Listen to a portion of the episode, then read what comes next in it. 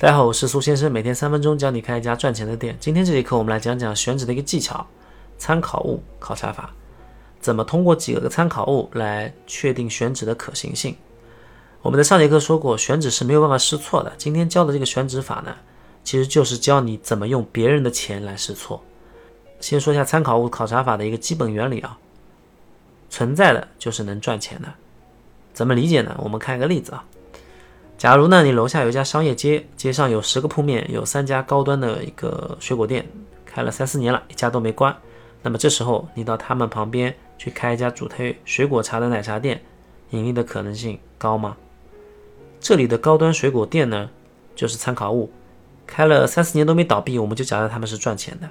高端水果店的目标客户群跟水果茶目标客户群是高度吻合的，因此在这家店上面开一家主推水果茶的奶茶店，可行性是很高的。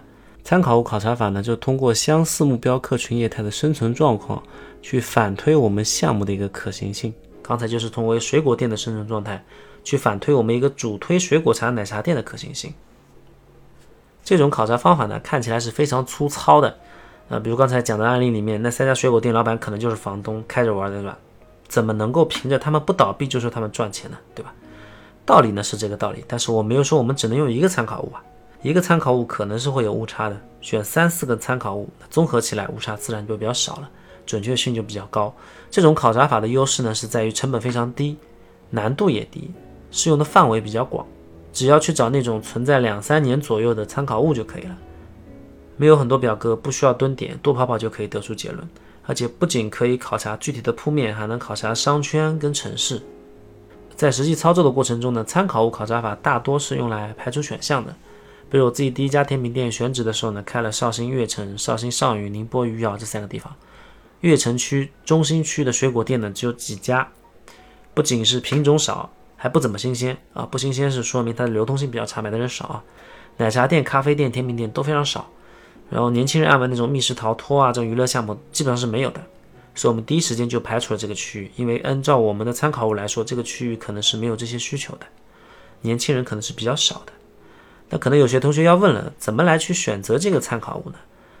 首先，同行是最好的一个参考物。如果在一个城市里面，你想开的品类一个门店都没有，那么你就非常小心了。是不是这个品类以前有人开过，然后倒闭了啊？还是说这个品类从来没人试过？跟主流的想法是相反的。在奶茶、甜品这种相对成熟的行业里面，你这个城市里面不存在的品类，大概率是要亏钱的，除非是刚冒出来的新品类。目标客群呢是同一批，但是产品有差异的同行呢是非常非常珍贵的参考物。靠近他们开店基本上是不会有错的。比如我们榴莲甜品店选址就特别喜欢去找那种当地比较知名的蛋糕店附近，看他们商铺有没有能够租到他们附近就尽量租到他们附近。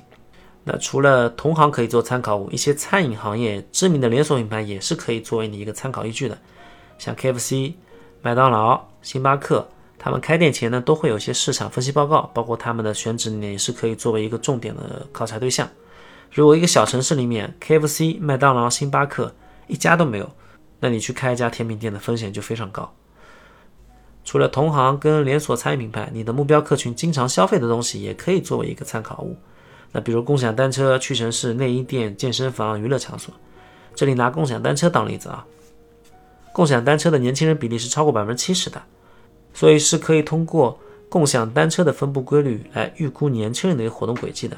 你站到自己看上的商圈里面，打开共享单车的软件，数一数单车的数量，不同的位置、不同的时间都打开看一看，基本上就能判断年轻人哪里最多，哪里是流出的比较多，哪里是流入的比较多。一天要多看几次，多对比，不要一次打开就说得出一个结论，这相当于是另外一种形式的大数据。那好，今天我们这节课呢讲了参考物考察法。怎么通过参考物来判断项目的可行性？